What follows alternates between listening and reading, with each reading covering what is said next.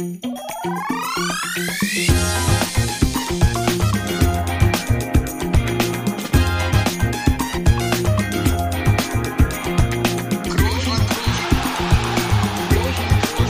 man nicht leicht heben, über den rüber, weg, rüber, weg. Einfach mal luppen. Ja, da sind wir wieder bei einfach mal luppen. Und äh, ich hoffe, man hört die Vorfreude schon wieder hier raus. Wir haben es ja groß angekündigt ähm, und wir müssen, also Felix und ich, glaube, wir müssen zugeben, es ist uns wirklich eine, eine riesengroße Ehre, dass er heute da ist. Der Zitat Felix Groß aus dem letzten Podcast, der beste deutsche Sportler aller Zeiten. Und ich war ein bisschen enttäuscht, äh, muss ich sagen, dass äh, ich da, aber ich habe es aufs Treppchen geschafft. Immerhin hat er dann noch nachgesagt. Äh, Dirk Nowitzki ist unser Gast heute. Dirk, äh, vielen Dank, dass du dir die Zeit nimmst. Wir freuen uns sehr. Ja, freut mich, dass es klappt. Das ist eine große Ehre und das, äh, also größter Sportler, deutscher Sportler aller Zeiten ist schon ein hoher Titel. Also da, das glaube ich nicht, aber ist auf jeden Fall schön zu hören. Vielen Dank.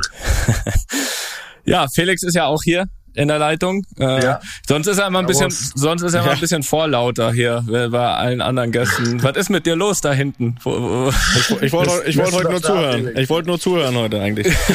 wolltest du heute nur zuhören? Ja. nein, nein, nein, nein, das nicht. Also für mich natürlich auch äh, eine Riesenehre und äh, ich bin bin begeistert, dass du mitmachst, Dirk. Und äh, ich glaube, Toni, es wird schwer, dass wir das nochmal toppen können. Deswegen vielleicht ist es sogar die letzte Folge.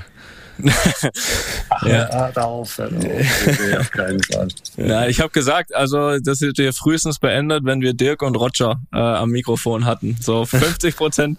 Roger Ja. brauchen wir noch, ja, Roger brauchen wir noch. Äh, mit den großen Vorteil, dass er auch Deutsch spricht, von daher. Aber das lassen wir uns dann. Darum soll es heute nicht gehen. Äh, Dirk, du, es ist ja auch nicht ganz normal. Du bist ja jetzt auch nicht gerade äh, zu Hause in aller Ruhe, sondern du bist ja ein bisschen in Europa unterwegs. Äh, wo treffen wir dich dann an heute? Äh, ich bin zurzeit in Schweden. Ähm, ich war ähm, jetzt lange Zeit in Dallas. Äh, im, Sommer waren wir ein bisschen unterwegs, das letzten Sommer, und dann bin ich äh, im August, September immer wieder zurück.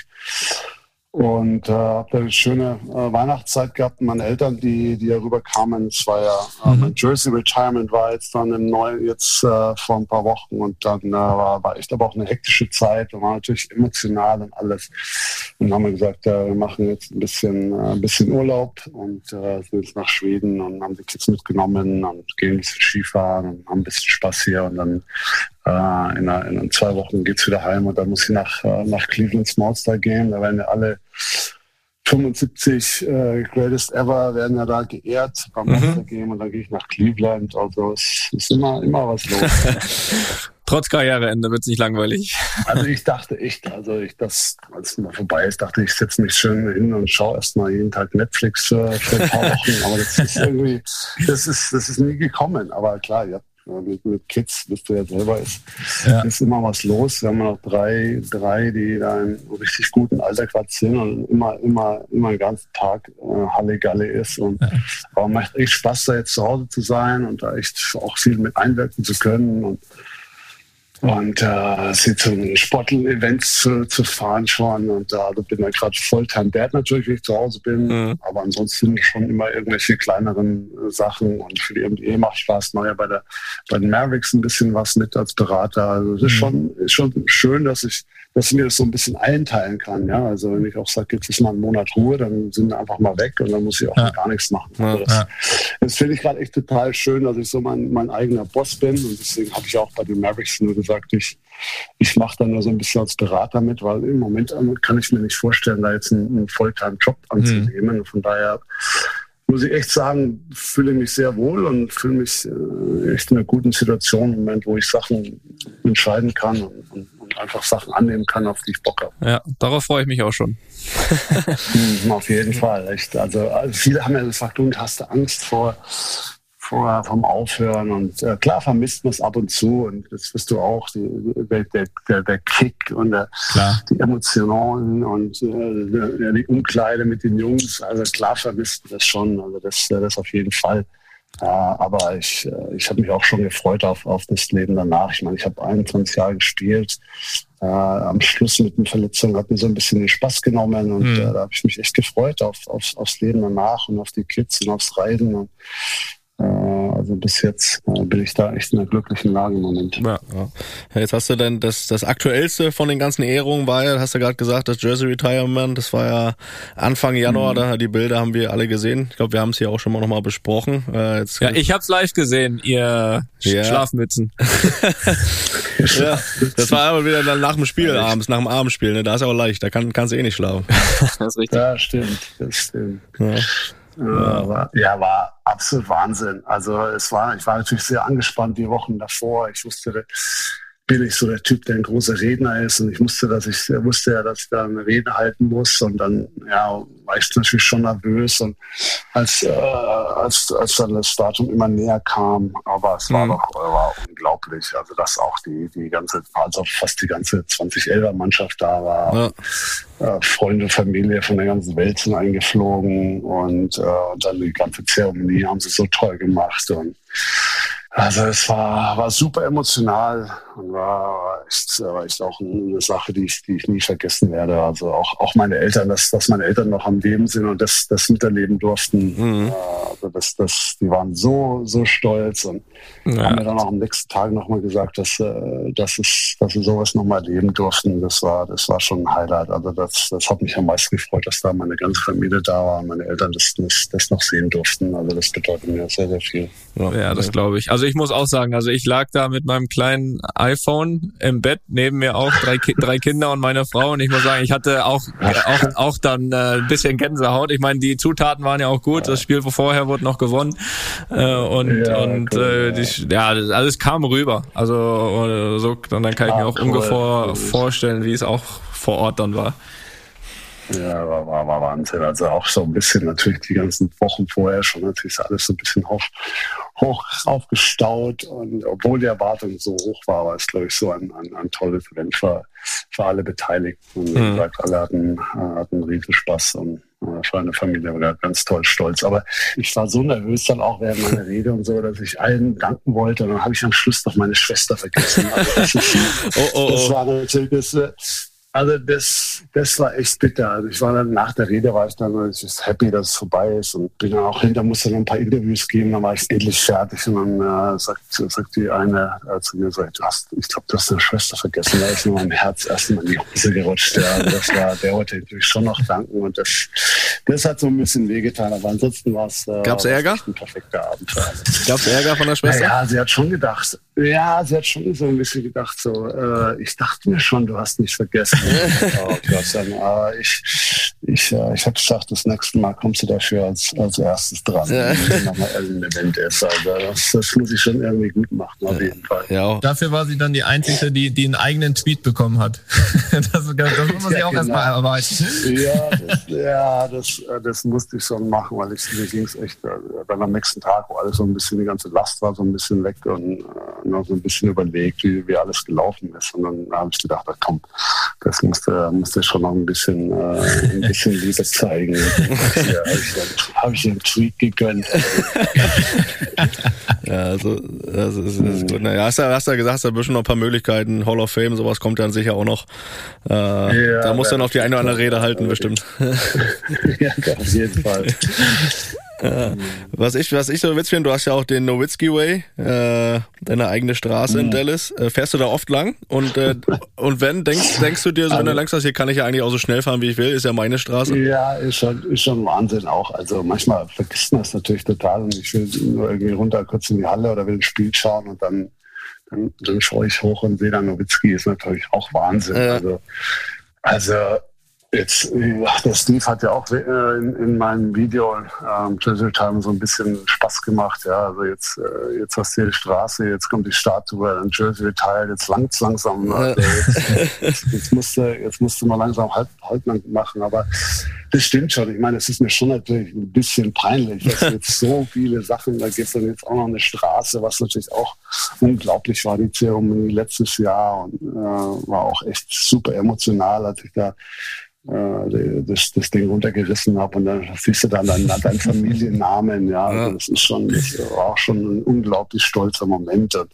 Und jetzt, wenn ich da vorbeifahre, muss ich natürlich, also muss ich mal ein bisschen grinsen. Ja. Klar, ich meine, ich bin damals in, in, in Würzburg als 19-, 20-Jähriger weg und wusste nicht so richtig, was, ich, was mich da erwartet, ja, oder ob ich mich da durchsetzen kann, ob ich, ob ich gut genug bin. Und, mhm.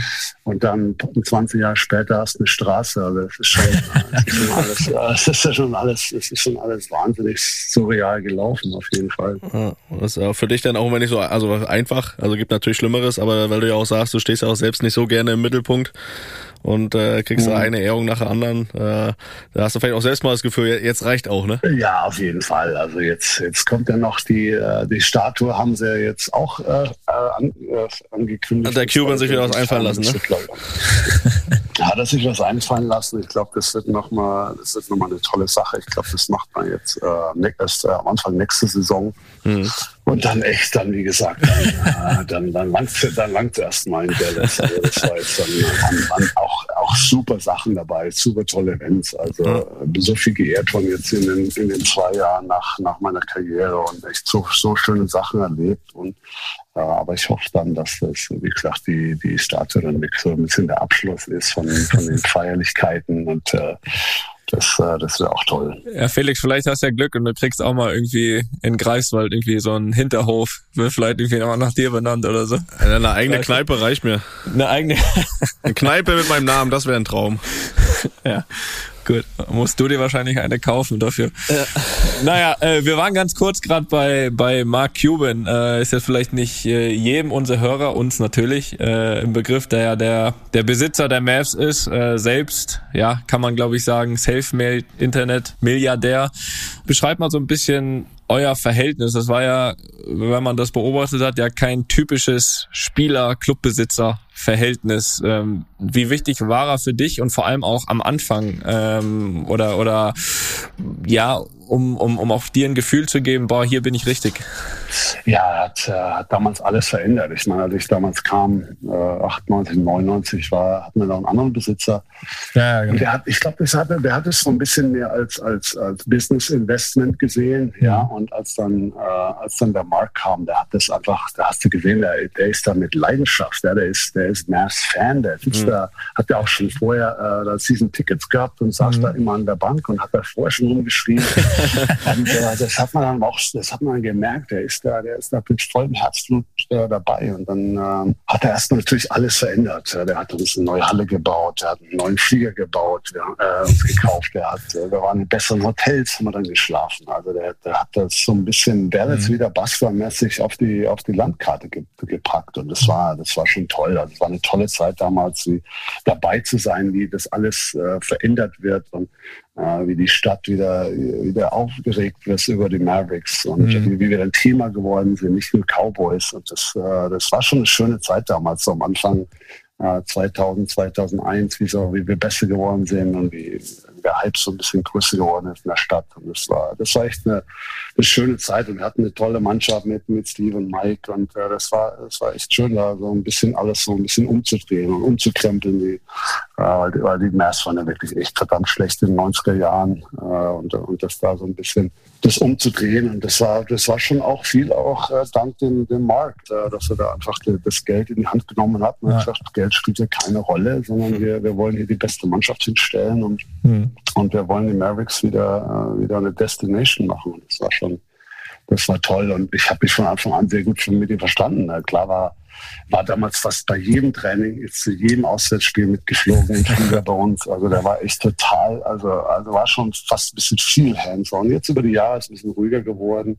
Äh, hatte jetzt auch hat dann drei Kids gehabt und, und war dann nicht mehr bei jedem Spiel, bei jedem Training mehr da. Mhm. Aber, aber früher am Anfang war der echt total präsent, also fast schon ein bisschen zu viel. Aber haben echt ein gutes Verhältnis gehabt und äh, kam sogar auf meine, mein Junggesellenabschied ist er mit, mitgekommen nach Vegas damals. Also ich glaube, wie, wie viele Besitzer kommen schon zum, äh, Junggesellenabschied vom Spieler mit. Also das äh, ist natürlich, zeigt natürlich schon, dass wir dass wir echt ein cooles Verhältnis haben und nach wie vor auch, äh, dass ich jederzeit mit jedem Problem zu ihm kommen kann. Aber das ist schon schön zu wissen. Ich glaube einfach auch, dass ja er auch weiß, dass ihr euch irgendwie auch gegenseitig groß gemacht habt. Ne? Also du brauchtest natürlich, um erfolgreich zu sein, jemanden, der da den gesamten Club pusht und und und er brauchte natürlich auch einen, der den auf dem Platz erfolgreich macht. Und ich glaube, das äh, das hat man auch gemerkt. Und ich meine, man sieht ja bei ihm heute noch, äh, wie du es ja auch sagst, wenn er da in der ersten Reihe sitzt.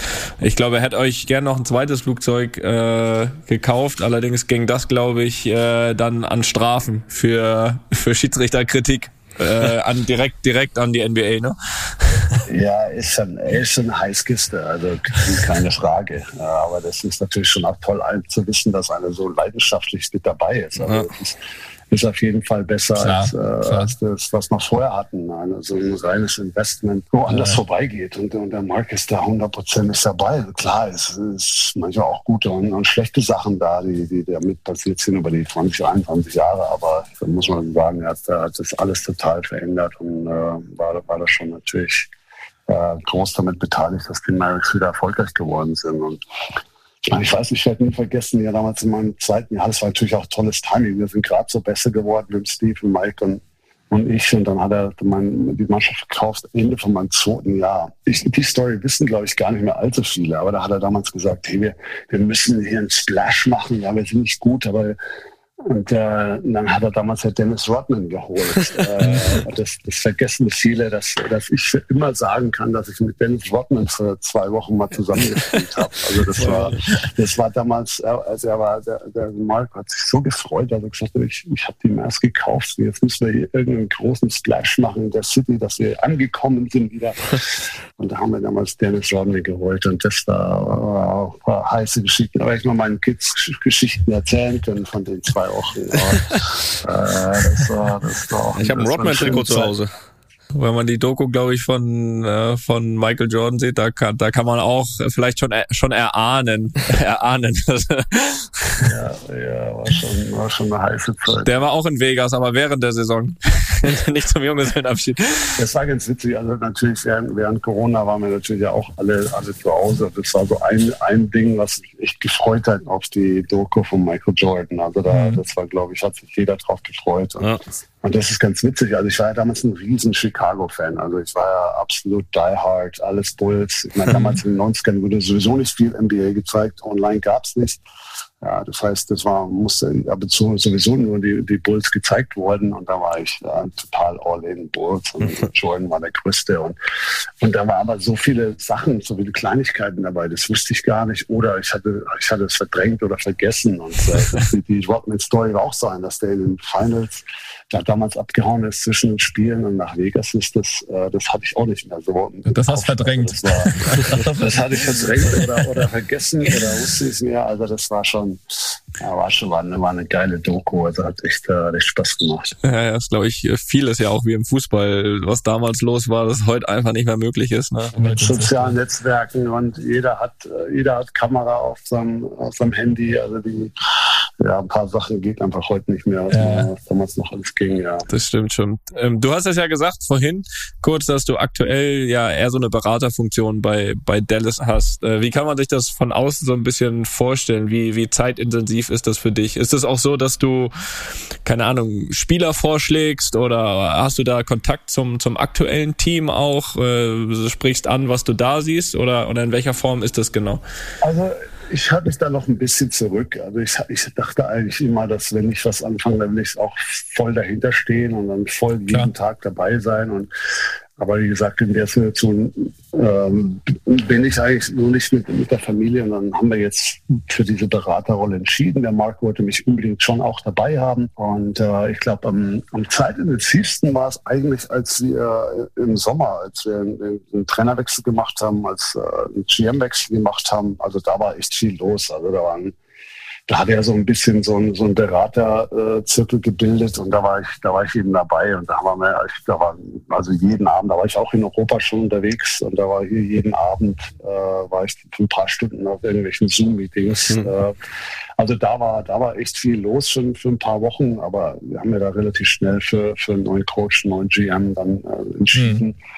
Und da war ich ein bisschen, war ein bisschen Ruhe, dann war ich ein bisschen Free Agent und Draft ein bisschen involviert. Und äh, aber es ist nicht so, dass ich da täglich da irgendwie dabei bin, sondern ich mhm. gehe ab und zu mal zum Spiel, ich gehe mal zum Training, ich mhm. mentor so ein bisschen in, beim Luca mit, also mit dem treffe ich mich ab und zu und äh, den mache ich auch total gern. Und äh, also da bin ich immer, wenn er mich braucht, bin ich da. Mhm. Aber also es ist, wie gesagt, es, es ist so, dass ich, ähm, dass ich da schon meine Zeit habe und dass ich da nicht jeden Tag irgendwie zum Training in die Halle muss und dann zu Auswärtsfahrten mit muss. Also das wollte ich auf keinen Fall. Und von daher kann ich so ein bisschen meinen eigenen Plan äh, da setzen und das, äh, das passt mir auch ganz gut. Ja, das ein äh, bisschen selbstbestimmt, das ist, glaube ich, auch das Ziel von jedem nach der Karriere. Ne? Das habe ich auf jeden Fall mal gebraucht, ja. Ja, völlig, völlig zu Recht. Äh, Dirk, wollen wir ein bisschen, bisschen in so in deine Jugend gehen? Ich meine, ich weiß, es ist lange her, aber ich hoffe, du erinnerst dich noch ein bisschen dran.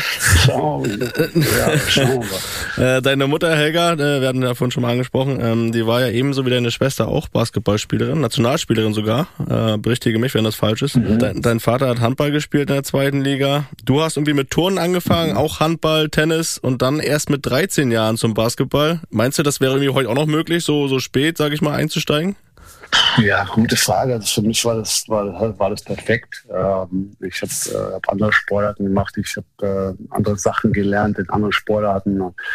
Ähm, hab aber natürlich war, war schon immer beim Basketball dabei. Also ähm, hatten, wir hatten einen Korb bei uns im Hof. Wir hatten äh, immer, ich bin meine Schwester immer Auswärtsfahrt mitgefahren damals oder habe natürlich immer Basketball gespielt, auch, mhm. auch so als freizeitmäßig, aber ich habe halt dann erst wirklich so einen Verein mit zwölf, habe auch hab sogar Schulmannschaft gespielt, obwohl ich gar nicht im Verein war. Ja.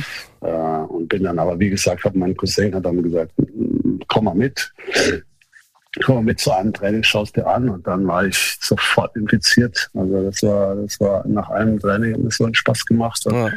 Dann habe ich dann voll äh, im Verein angefangen und äh, habe dann eins nach dem anderen aufgehört. Erst, äh, weil drei Sportler waren dann zu viel für meine schulischen Leistungen. habe ja dann äh, hab erst, äh, erst dann Handball aufgehört und dann habe ich noch Tennis und Basketball so ein bisschen nebenbei laufen lassen und dann bin ich bin ich aus der Förderung, es hat dann natürlich den Schaden leicht gemacht, ich bin aus der Förderung beim Tennis rausgefallen. Äh, und dann war ich nicht mehr in der, in der Art Bayern-Auswahl und dann habe ich es noch ein Jahr so selber ein bisschen gemacht und dann dachte ich, war die Entscheidung wieder und da und da, da leicht gefallen und bin dann, bin dann voll beim Basketball gelandet. Ja. Aber spielst du heute noch ab und zu mal äh, ein bisschen Tennis?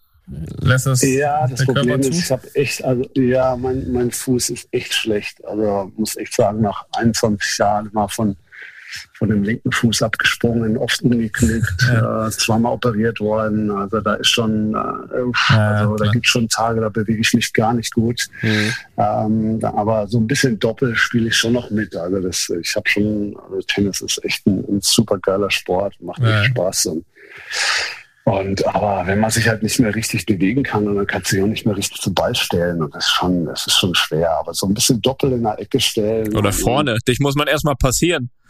Ja, ja, das Wallace ist aber nicht so meine, meine okay. ja. aber, aber so ein bisschen hinten an der Baseline stehen und, und ein paar Vorhände drauf donnern, das macht schon echt richtig Spaß. Also ja, ich spiele so ein paar Mal die Woche, aber wie gesagt, das, äh, ich kann, also bewegen kann ich mich leider nicht mehr viel. Das ist ja immer so ein bisschen äh, der negativ, die negative Seite ne, an, an dem ganzen Sport. Ja, äh, klar. Wenn man das so lange macht. Ja, ich, ich, ich überlege auch mal so ein bisschen, also die letzten zwei Jahre, ja, es haben sich nicht gelohnt. Klar, haben noch ein paar schöne Highlights gesetzt. Aber im Endeffekt war man sportlich nicht gut. Äh, ich konnte mich nicht mehr richtig bewegen.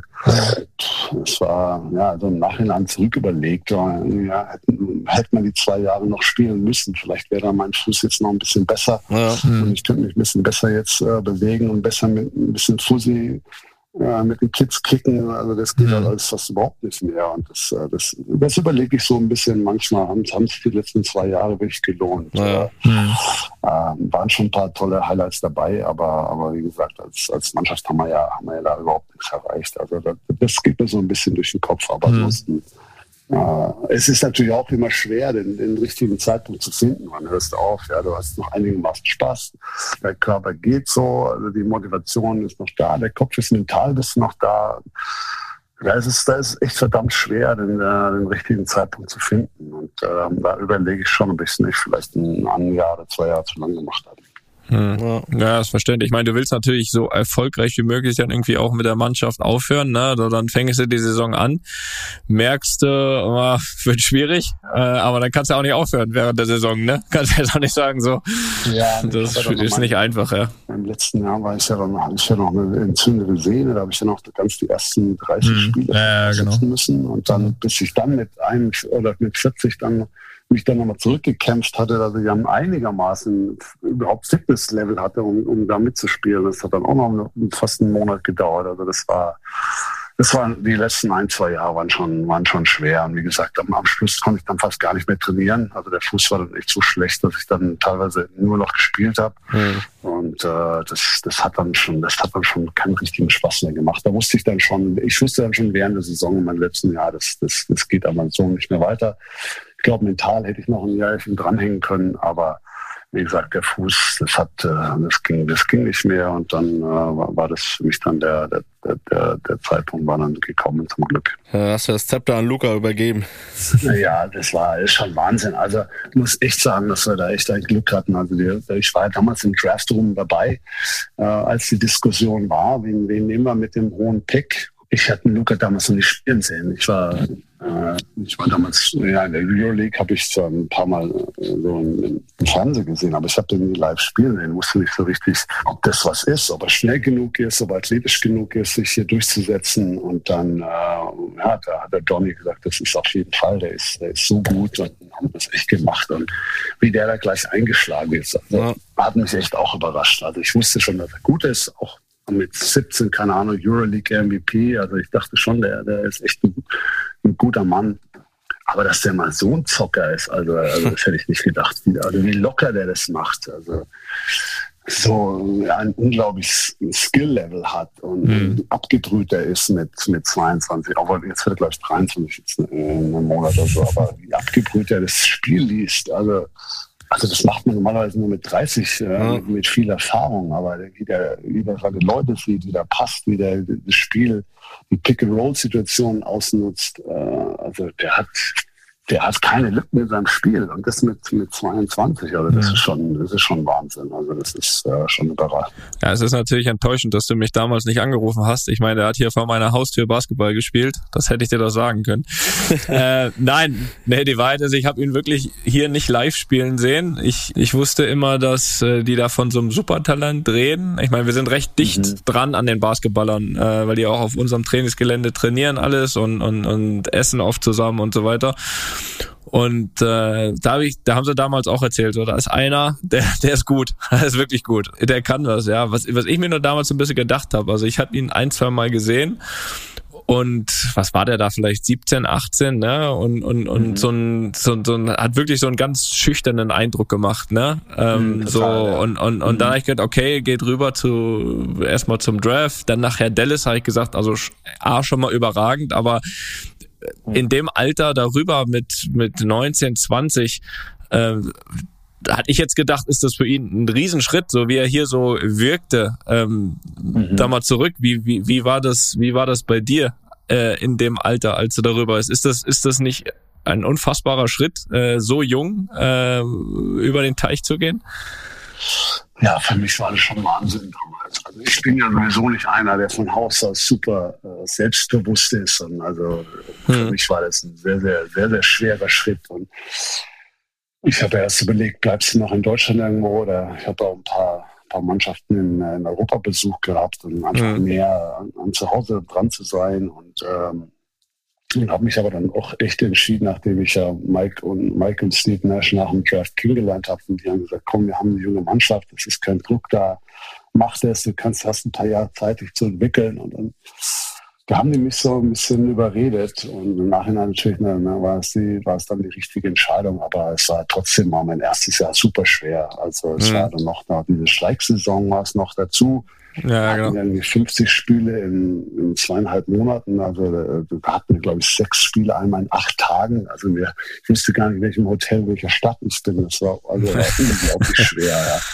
Und dann natürlich war äh, mein Englisch war nicht toll, da war so ein bisschen Sprachbarriere dabei. Dann äh, Kulturschock. Meine Freunde, meine Familie waren damals äh, natürlich in Würzburg geblieben und also das war war eine schwere Zeit, aber ich habe natürlich viel gelernt dann in dem, in dem ersten Jahr und es war super schwer, da durchzugehen zu der Zeit. Aber jetzt im Nachhinein war das ein sehr, sehr wichtiges Jahr, dass mir auch, dass ich mich da ein bisschen reingebissen habe am Schluss, auch ein paar gute Spiele hatte am Ende meines ersten Jahres und es hat mir, glaube ich, sehr, sehr viel Selbstvertrauen gegeben für die, ja, für die Sommerliga, die dann kam, für das, für das zweite Jahr, wo man dann eine volle Saison, ich hatte dann das erste volle Trainingscamp also das war schon, das war schon verdammt wichtig, das erste Jahr. Aber es war, als ich da durchgegangen bin, war schon, war schon echt heftig und Hölle und ständig am, mit Holger am Telefon. Es läuft gar nicht, was soll ich machen?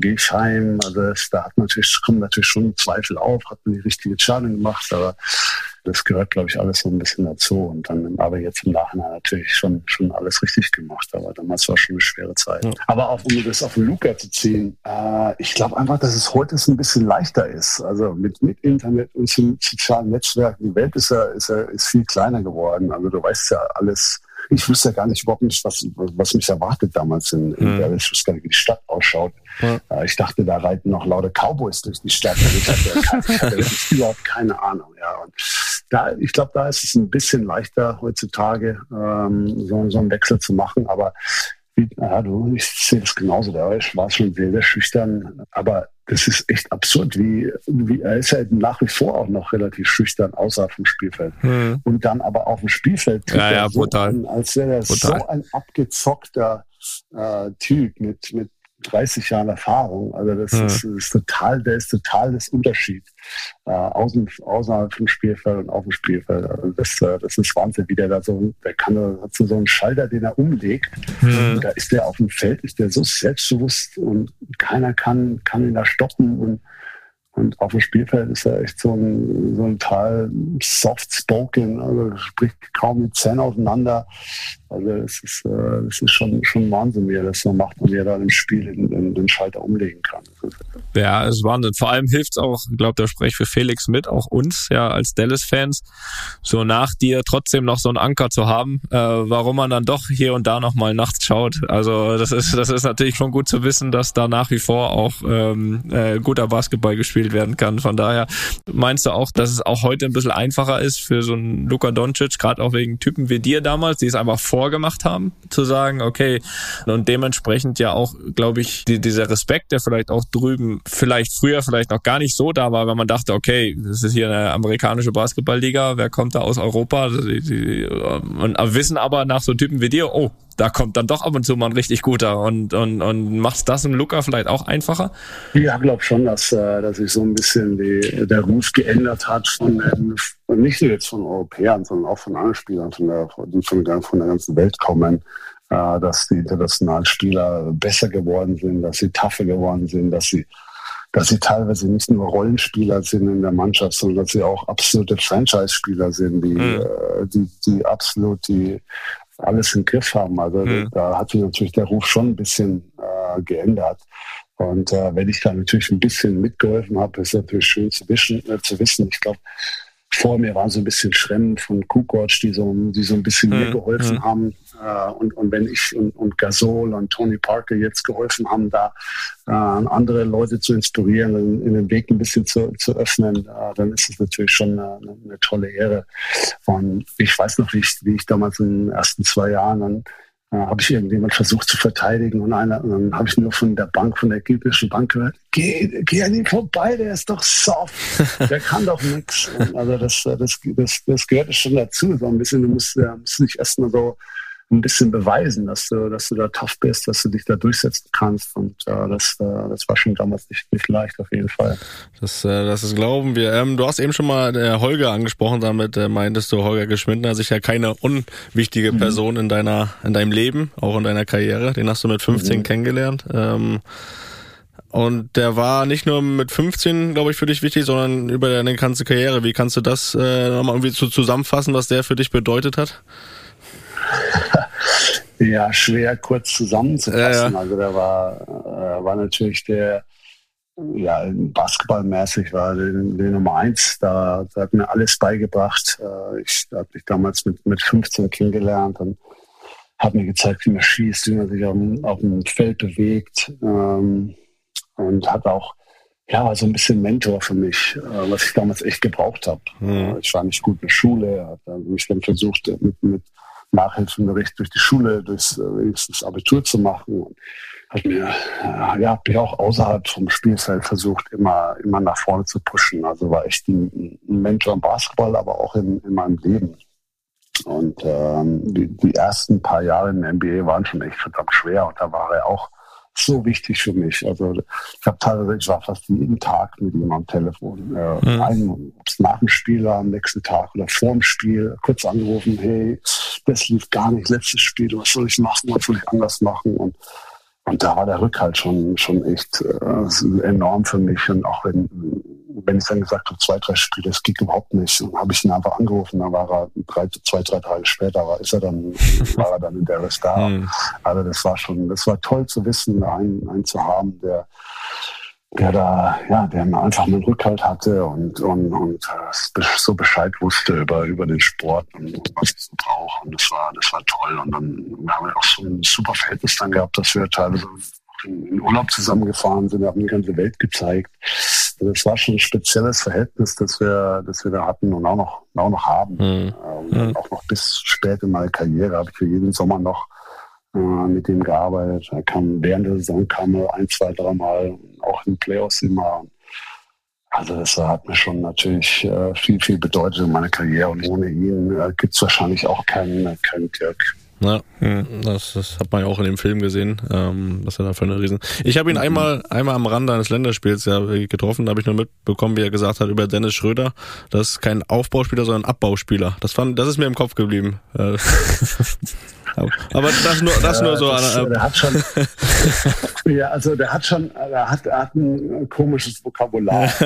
Also, äh, als wir damals, äh, als wir ihn damals äh, das erste Mal getroffen haben, war er an meiner Seitenlinie gestanden, haben mal Tor geschrieben, weil, weil, weil natürlich weil jeder weiß, dass in Deutschland eigentlich Fußball Nummer eins ist. Ja. Und, äh, und, dann hat er immer gesagt, wenn er einer schießen sollte, hat er immer Tor geworfen und das war natürlich am Anfang schon alles komisch. Ja. Aber, er hat so, er hat so ein bisschen, das ist ein eigenartiger Typ. Das ist nicht, das ist nicht jedem sein Fall, das ist klar. Also der hat einfach überall mit eigen angeeckt über äh, über die über meine 20 Jahre, aber das, äh, das ist halt so ein bisschen eigener Typ. Aber ich, ich bin sehr, sehr gut mit ihm zurechtgekommen. Er hat auch ein paar starke Meinungen, die, die manchmal ich nicht so vertreten kann. Ja. Äh, aber ich meine, das gehört so ein bisschen dazu, ja. Also es ist äh, so zwei Charaktere da, wenn man 20 Jahre miteinander äh, auch arbeitet. Es gab auch, wir hatten auch gute und schlechte Zeiten und äh, das, ist, das, das, äh, das gehört, glaube ich, ganz dazu. Ja, also was man aus dem Fußball dazu sagen kann, ist, glaube ich, dass äh, oder meine Erfahrung auch ist, dass, dass so Genies auch immer ein bisschen speziell sind. So, das, das, das, das ja, vielleicht kann man es ganz gut zusammenfassen. Kann, so. Das kannst, das kannst du so stehen lassen. Das ist schon speziell, schon ein bisschen speziell. ja.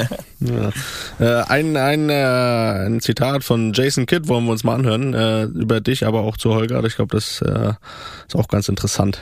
Uh, the guru of, of the perfect shot um, and, and understanding that his work ethic and his uh, precise of understanding what it meant to shoot a perfect shot and also to create a perfect player. Um, you know, he's this mad scientist He's a guy that's always working, and you can see what his work has turned into with the, the help of uh, a, a talented guy like Dirk. Passt die Beschreibung zu Holger? Guru of the Perfect Shot? The Guru, ja, also es ist schon. Guru passt. ist schon anders. also wenn, wenn du so, wenn man so, wenn du so einen schießen siehst, denkst du einfach, das ist eigentlich gar keine schwere Bewegung, aber äh, was der Holger da alles für Details sieht und, und über die Jahre mir versucht hat beizubringen, das ist schon, von den Füßen über die, über die Knie und, und die Finger und die Augen und Schnaufen und Atmen und also das, das ist so eine komplexe Bewegung eigentlich, obwohl wenn man es einen schießen, werfen sieht, das sieht das eigentlich ganz, mhm. simpel aus, aber das, das, sind so viele Kleinigkeiten, auf die der Holger achtet, die ich sonst auch in meinen 20, 21 Jahren habe, ja in jeder Mannschaft hast, hat irgendeinen Shooting Coach oder so.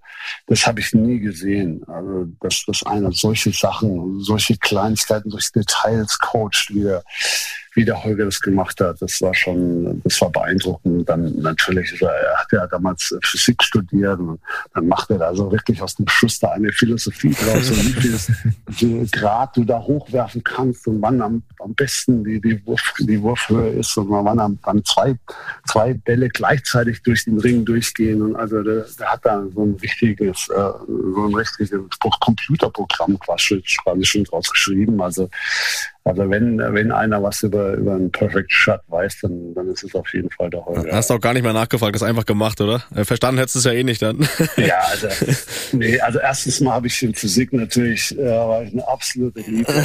das habe ich dann absolut, äh, habe ich dann dem Holger überlassen. Also das, äh, das auf jeden Fall. Aber nee, ich, ich habe natürlich damals mit 15 gemerkt, der Typ ist ein bisschen eigenartig, aber erstens mal macht es mir Spaß, weil es so ein bisschen ja, unkonventionell ist. Also es ist nicht, wir hatten nicht Übungen gemacht, die jeder macht, sondern es war echt total anders.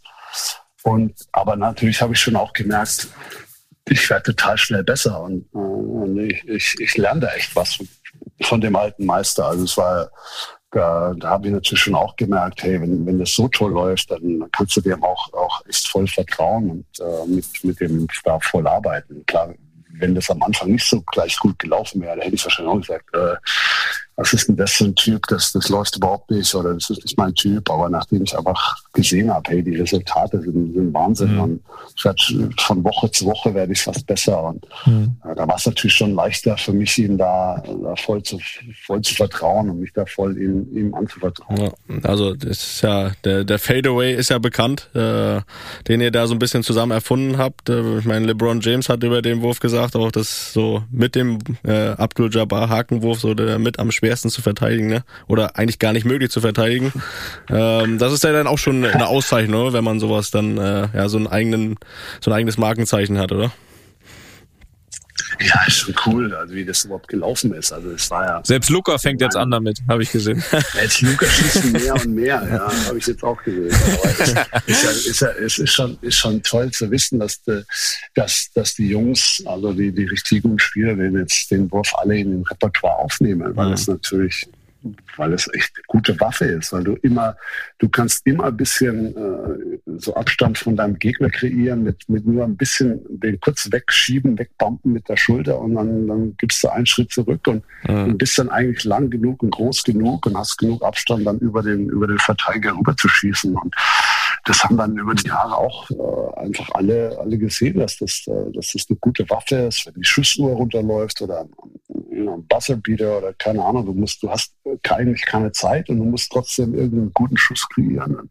Das ist einfach, haben dann die alle gesehen, dass das trotzdem eine, eine gute Waffe ist. Und das ist natürlich toll, dann jedes Mal, wenn, wenn einer am Fernsehen schießt, dann sagen sie dann, oh, he did the Dirk. Also das ist schon ein, ein Riesenkompliment und dann muss ich schon irgendwie immer schmunzeln zu Hause, wenn ich das irgendwie mitkriege. Äh, das ist natürlich schon, schon witzig, ähm, dass, äh, dass, das, dass das Leute jetzt da auch, ja, dass sie, dass sie auch schießen, auch in ihr Repertoire aufgenommen haben. Freut mich natürlich riesig. Ja, total. Das haben ja nicht viele, ihren quasi personalisierten Wurf.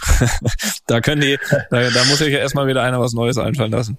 Ähm, aber ist ja allgemein, ja. unabhängig vom, unabhängig vom, vom Fadeaway ist es ja allgemein so, dass eigentlich fast alle Experten ähm, dich so ein bisschen als Game Changer betiteln, ähm, was ja im Endeffekt nichts anderes heißt, dass eben auch die, die großen Jungs ruhig äh, werfen können dürfen. Ne? Ich glaube, das war ja früher nicht so, mhm. äh, nicht so aktuell und, und mittlerweile ist es ja wirklich mhm.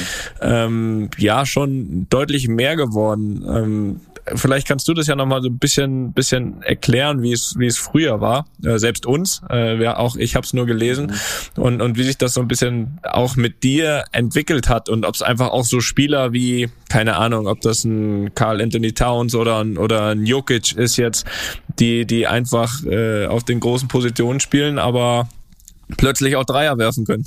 Mhm. Ja, das war das war echt ähm, eine ganz heiße äh, Phase damals, als, als ich eigentlich noch kam, als er waren schon der, der, der, die großen Positionen waren zum Rebound, zum Blöcke stellen und dann mhm. ab und zu mal zum, unterm Korb da rumzuschieben. Und ich meine, wenn man sich die 90er Jahre angeschaut hat. Und den Freiwurf vorbeizuwerfen, vielleicht den Korb treffen. Den Freiwurf vorbeiwerfen, genau. Also da war schon, aber da waren schon physische Tiere dabei, ja. Also, ähm, und dann, ich glaube, ich bin einfach in, die, in einer Zeit in die Liga gekommen, wo, wo die Liga sich ändern wollte. Ja, die, die wollten nicht diese New York Knicks Mentalität von den 90er Jahren. Mhm ja, alles zusammenhauen unterm Korb und 60, 70 Punkte zulassen. Äh, das wollten sie ändern. Die wollten die Spielweise ändern, die wollten mehr, äh, mehr, mehr Punkte sehen, die wollten mehr, mehr Bewegung sehen und äh, nicht nur eins gegen eins spielen. Und da bin ich echt in der richtigen, richtigen Phase, in einem richtigen Zeitpunkt in die, in die Liga gekommen. Also das ging dann schon los, Anfang 2000er. Die haben dann so ein bisschen das Handchecking weggenommen, da haben sie die Zone mit dazu genommen, also Zonenverteidigung, was, was ja vorher nicht erlaubt war. Und dann wurden quasi Mannschaften so ein bisschen ja, gezwungen, ja, aus äh, andere Sachen zu machen und so ein bisschen mehr, mehr passen, äh, mehr Pick and Roll und äh, einfach so, ein, äh, so ein, einfach mehr, auch was die Europäer sowieso gewohnt sind. Und das hatten wir natürlich wahnsinnig in, äh, gelegen, die Spielweise. Und dann muss ich natürlich schon auch sagen, dass ich Glück hatte mit dem Johnny Nelson, also der, mhm. der Coach, der damals war, mhm. der alte Don das war ja so, das war so ein Querdenker eigentlich. Und also ich, ich überlege nur, wenn ich, wenn ich irgendwo anders hingekommen wäre, zum anderen Coach, der hätte mich wahrscheinlich schon erstmal in die, in die Eisenkammer gelegt und mal, mal 20, 30 Kilo drauf gehauen auf mich. und äh, dann, hätte man, dann hätte es wahrscheinlich nie so geklappt. Aber der, der, der Don hat schon immer eine andere Philosophie gehabt und äh, das war natürlich für mich auch perfekt, ja, die, die Situation mit der ich da reinkam. Also da war schon also ein bisschen natürlich Glück dabei, dass, dass ich in die richtige Situation kam und die Liga hat sich dazu noch, noch, noch geändert zu der Zeit. Und äh, ja, mittlerweile ist jetzt, also jeder Vierer kann auf jeden Fall schießen, der Fünfer mhm. meistens auch. Äh, mhm. Teilweise bringen die jetzt einen Ball vor, teilweise rennen die Großen jetzt schon Pick and Rolls. Also es ist schon, mhm. äh, es ist schon Wahnsinn, wie, wie sich das Spiel jetzt die letzten ja, 20 Jahre entwickelt hat. Also es ist schon, schon ja. super zu sehen, auch auf der großen Position. Also es macht, äh, macht schon echt Spaß. Selbst Boban nimmt so fünf pro Saison. Boban, äh, jedes Mal, der rennt jetzt nur noch zur Dreierlinie. also es, äh, es ist echt heiß, der Meister, aber nee, macht, macht schon auch Spaß zu sehen, wie die Großen jetzt an ihren, an ihren Skills und Fähigkeiten gearbeitet haben über, über so lange Zeit. Und jetzt kann echt, jetzt kannst du, kannst, die Fünfer können auch einen Ball bringen und mal eine Eins spielen und, und also mhm. ein bisschen jetzt alles wechselbar. Das ist schon, schon Wahnsinn. Ja, das, das stimmt. Äh, Felix hat eben schon mal ganz kurz deinen dein Kinofilm angesprochen, der nicht nur sehr gut und interessant ist, ähm, sondern auch eben viele interessante Stimmen hat von, von auch Weggefährten von dir. Ähm, eins hat mir auch ganz gut gefallen vom, vom Michael Finley. Wir hören mal ganz kurz rein. Tried to work on his quickness, worked on his strength uh, to be able to take the pounding of the NBA, but he just always worked on his game. He was what we call in the States a gym rat. And gym rats with, with great talent usually work out, work out for the best. Da muss ich aber einmal kurz nachfragen jetzt, Toni, bevor du weitermachst. Äh, hat er irgendwas von Quickness gesagt? naja, er hat gesagt, er hat dran gearbeitet. Also. Er hat dran gearbeitet.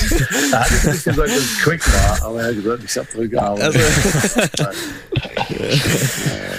aber fast ist das, ich meine, du bist, du bist, glaube ich, von jedem, ähm, der irgendwie in Deutschland Basketball spielt, äh, mit Sicherheit auch von ganz vielen äh, in den USA, speziell, speziell Dallas, ähm, ja, absolut ein Vorbild. Und ich glaube, das, was du machst und vor allem auch sagst ab jetzt, was du gemacht hast und ab jetzt sagst, ist, glaube ich, kommt, glaube ich, auch gut an und wird so genommen. Wie, wie würdest du das Verhältnis beschreiben von dem Talent, was du mitgebracht hast, zu der Arbeit, die du investiert mhm. hast, um, um da anzukommen, wo du angekommen bist? Äh, wo, beziehungsweise umgekehrt gefragt, wo wärst du angekommen, wenn du dich nur auf dein Talent verlassen hättest? Ja, also ich, gute, also das ist natürlich eine, eine schwere Frage, äh, die, die auch, die ich auch oft. Siehst du? Ja, Sehr gut. Auch, auch mal eine schwere zwischendurch. ich weiß nicht genau, wie viel Talent und wie viel Arbeit wirklich da Prozentzahlen kann man da schwer sagen.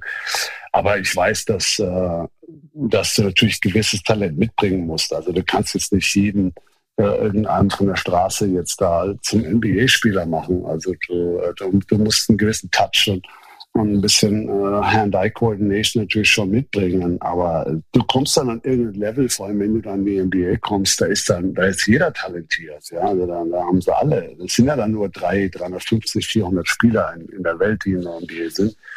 Und äh, da, da hat natürlich jeder ein gewisses Talent und, und um dich da durchzusetzen und, und vor allem dann zu halten. Äh, das, war, das ist, glaube ich, de, de, noch das Schwere, äh, um, um einen hohen Level für, für lange Zeit zu halten. Also das, äh, da musste, da geht's geht's nur über über hart arbeiten. Und für mich war das immer einfach, weil es, es hat mir Spaß gemacht. Also ähm, und vor allem am Anfang mit Steve, wir waren ständig in der Halle, ob es vor dem Training war, ob es nach dem Training war, also wir sind geblieben, wir sind abends teilweise an freien Tagen sind wir zurück in die Halle, haben eins gegen eins gespielt, haben nochmal Konditionstraining gemacht, haben, haben Dreier geschossen, haben am nächsten Tag Shootaround, vor dem Shootaround geschossen, nach, nachher geblieben und geschossen. Also äh, wir haben einfach, ja, wir sind, wir wollten da zusammen äh, uns durchsetzen und, mhm. äh, und wollten es verbessern. Und da war das Steve echt, äh, war verdammt wichtig auch für mich. Und äh, ja, das war es. Irgendwann geht's nur über, über hart arbeiten, vor allem wenn ja. du, wenn du, wenn du, wenn du lange oben auf, auf, auf höherem Niveau spielen willst. Aber das, das wisst ihr ja, das wisst ihr selber jetzt rein. Ja, aber ich glaube, es ist trotzdem wichtig, einfach auch für viele junge Basketballspieler zu hören, dass, oder nicht nur Basketballspieler allgemein von der Mentalität im Sport, dass, dass da keiner da ganz oben ankommt, ähm, weil er gerade mal ein bisschen Talent mitbekommen hat, ne? sondern dass das äh, und für, für viele, die gucken dann die Spiele, egal welche Sportart, und das sieht dann teilweise einfach aus, ähm, aber was dann da investiert äh, wurde, das ist Wahnsinn. Und das wissen eben dann auch nur diejenigen. Ne? Ja, klar, auf jeden Fall. Also das war also am Anfang meiner Karriere habe ich fast überhaupt keinen Tag frei gemacht. Also ich war, ich war dann war die Karriere vorbei. Da bin ich, bin ich nach Deutschland gekommen. Dann habe ich mich meistens, habe ich ja EM oder WM gespielt und, mhm. und dann bin ich sofort rüber, habe nochmal Sommerliga gespielt mit der mit der Mavs. Die, die gibt's ja also ich weiß nicht, ob das so bekannt ist in, in Deutschland, aber da, äh, normalerweise gibt es für die jüngeren Spieler gibt's, äh, so eine Sommerliga organisiert.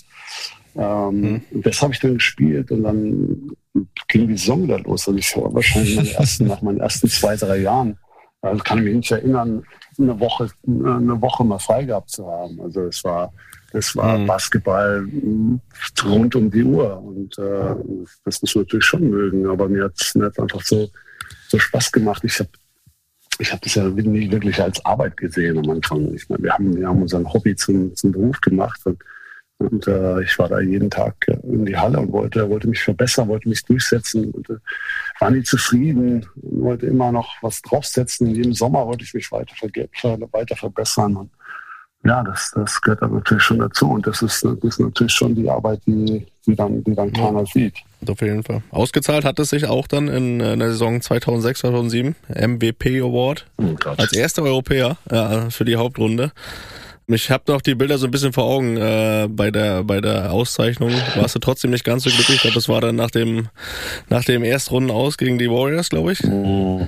War das gegen die Warriors? Schön, dass du das ansprichst. Ja, und ziemlich, ja, ziemlicher Upset. Ja, ich wollte eigentlich auf die MVP-Auszeichnung raus, aber mir kam gerade die Bilder in den Kopf. Okay, ja, mir auch. äh, aber jetzt vielleicht mit ein bisschen Abstand, die Auszeichnung an sich, äh, so auch als erster Europäer, war dann trotzdem auch schon was Besonderes, oder? Ja, aber war schon toll. Also was wir da für ein Jahr hingelegt haben, das, äh, ich weiß nicht, ob das viele, viele Leute noch, noch wissen, aber wir haben das Jahr angefangen und haben die ersten vier Spiele verloren. Und äh, sitzen dann, gehen dann aber nach Phoenix, die ja zu der Zeit Weltklasse waren mit Steve, und sind quasi also kurz vor 0-5 äh, gewinnen aber das, das Spiel noch in, in, in, äh, in der Verlängerung, sind dann 1-4 mhm. und gewinnen dann die nächsten 67, 11 haben wir dann hingelegt nach den 04 Start.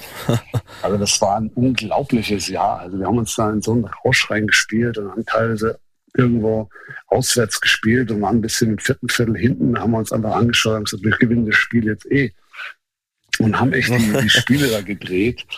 Also das war, das war schon ein, ein sensationelles Jahr, das wir da gespielt haben. Und äh, aber es ist halt schon schade, dass ich immer, wenn ich zurückdenke an das, an das unglaubliche Jahr, dass ich halt, äh, dass ich dann immer das sofort in meinem, in meinem Gehirn koppel mit der Erstrunden-Niederlage. Also das ist, das ist schon Selbst bitter. bei mir so. Selbst bei mir kommen diese Bilder dann.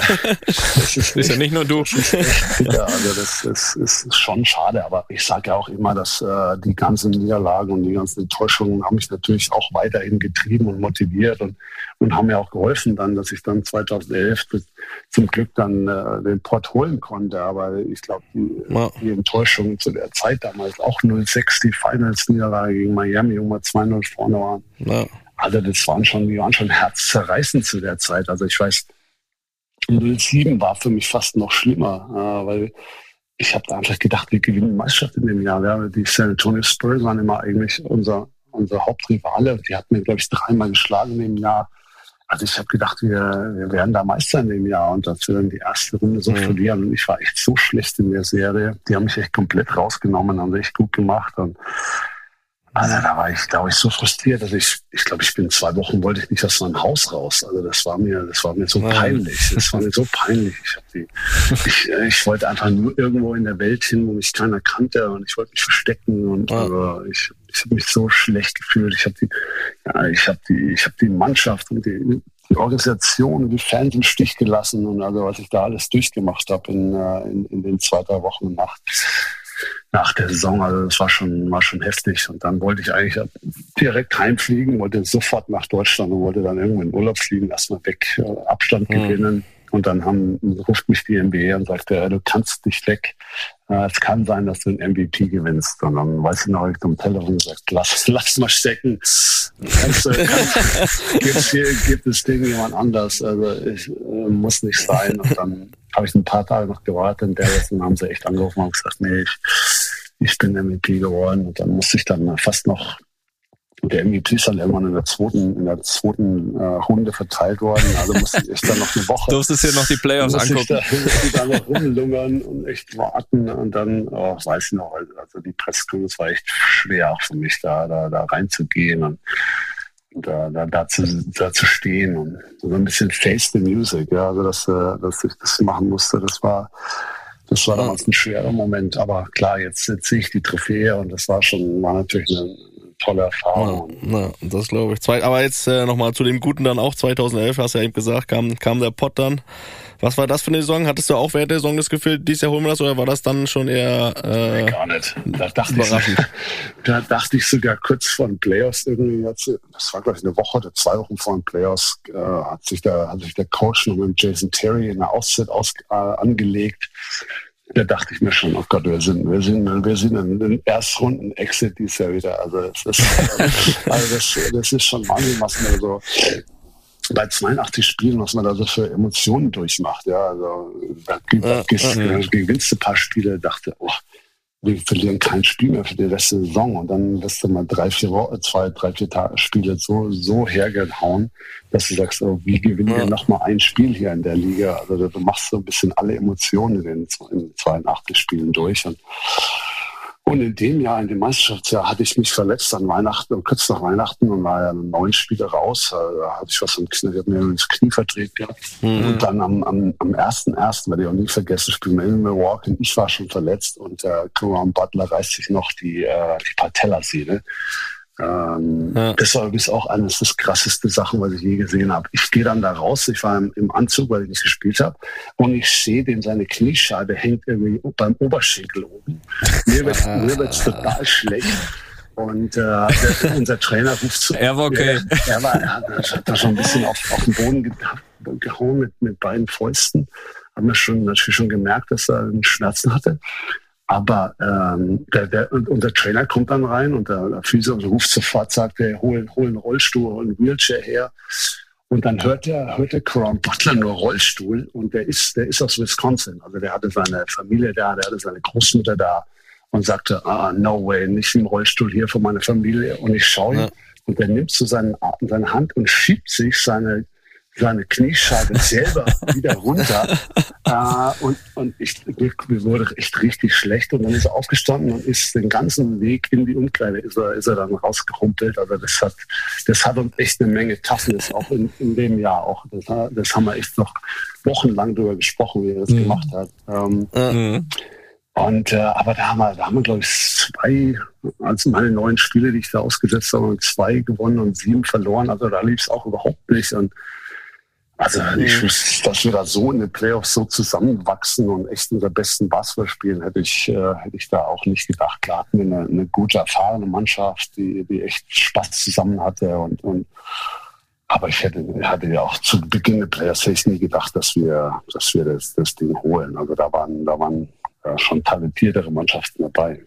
Aber das, was mir auch immer dann irgendwie das Bild, was ich immer im Kopf habe, dann, was ich damit verbinde, wie du dann irgendwie ein paar Sekunden vor der Buzzer kommt, auch in die Kabine läufst. Äh, mhm. Das sind natürlich auch Gefühle, die man jetzt auch schwer dann auch sicher mit Abstand in, in Worte schreiben kann, oder? Ja, Wahnsinn. Also ich versuche es immer so zu erzählen, dass, dass du einfach, die geht einfach die ganze, die ganze Arbeit durch den Kopf, die du reingesteckt hast und die ganzen Leute, die, die okay. dir geholfen haben dabei. Und und ich war damals, ich glaube, es war meine elfte Saison, also ich war schon über zehn Jahre da dabei und, und jedes, jedes Jahr war wieder, wieder Enttäuschung und, und wieder deprimiert in einem Sommer mhm. und, dann, und dann das Ding echt, echt zu holen und so. Das, das, das gibt dir so einen, das gibt dir so einen Stolz und so eine Zufriedenheit und so eine Ruhe irgendwie, dass, dass du den Sommer mal die beste Mannschaft warst, äh, die, die, die es gab auf der Welt. Und das ist schon, äh, das ist, äh, das war schon, das war eigentlich das, das, das geilste Gefühl, einfach zu wissen, äh, dass du es doch geschafft hast und dass du den ganzen Zweiflern gezeigt hast, die alle gesagt haben, hey, mit dem, mit dem Dirk als Festspieler gewinnst du, kannst du keinen Pott holen und äh, das, das geht ja so ein bisschen alles durch den Klar. Kopf. Und dann bin ich erstmal hinten in die Umkleide, habe mich erstmal hingelegt, habe ein paar Tränen vergossen und habe dann das alles so ein bisschen durch den Kopf gehen lassen für ein paar Minuten und dann dann ging es äh, dann ging's schon wieder besser. Aber die, die ersten Emotionen waren schon, waren schon echt wild. Also war echt war eine schöne Zeit damals auf jeden Fall. Ja, ja, das äh, sind ja auch, es ist auch schwer zu beschreiben dann manchmal. Ich meine, ich durfte es ja auch erleben mit dem einen oder anderen Titel, wo man irgendwie mal mit, ja, ja ne, weil man einfach dann irgendwie, man kriegt dann alles einmal so vorbeigelaufen, weil das ist ja das, wo du irgendwie damals mit sechs, sieben Jahren angefangen hast, ne, und, und du hast ja im Endeffekt gar nicht da, da, dafür angefangen, irgendwie mal Weltmeister oder Champions League Sieger zu werden, sondern du hast angefangen, weil es dir Spaß gemacht hat, der Sport. So, das war das Erste. Und das Zweite ist dann, wenn du dann nachher gemerkt hast, hast, oh, klappt ganz gut, so irgendwie in den Profibereich kommen. Ne? Das ist dieses große Ziel. Da denkst du ja noch nicht mal daran, äh, weiß ich, für, was für Titel zu gewinnen. Und, und aber wenn das dann klappt, dann dann dann läuft das schon alles irgendwie, irgendwie einmal vorbei und wirklich auch, was du investiert hast. Also das, was du auch gesagt hast, mhm. das äh, ist dann auch in dem Moment echt schwer zu beschreiben. Also bei mir war es echt so eine, auch so irgendwie so eine Lehre erstmal. Mhm so, dass man gar nicht, ähm, man hat sich den Moment irgendwie anders vorgestellt, da muss doch jetzt alles raus und irgendwie war es aber dann leer, irgendwie war nichts da. so, das kam dann so nach und nach, mhm. aber, aber, also ich kann das ganz gut nachvollziehen, klar. Mhm.